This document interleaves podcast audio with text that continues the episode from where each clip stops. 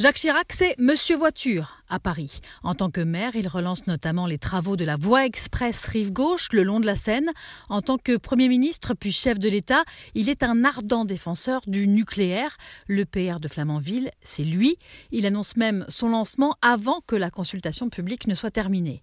C'est aussi le président qui décide de la reprise des essais nucléaires à Mururoa en 1995. Celui qui recrute son Premier ministre, Alain Juppé en lui demandant s'il sait au moins tâter le cul des vaches, allié de la frange productiviste des agriculteurs à la FNSEA. Mais Jacques Chirac est aussi un chef d'État sensible à l'influence de deux figures écologistes, Nathalie Kosciusko-Morizet et Nicolas Hulot.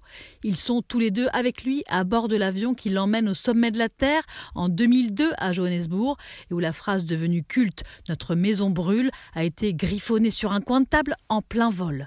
Deux ans plus tard, il concrétise ses paroles en appuyant l'idée que lui souffle Nathalie Kosciusko-Morizet, encore elle, la France inscrit la protection de l'environnement dans sa constitution, un acte fort après une bataille acharnée à l'Assemblée nationale.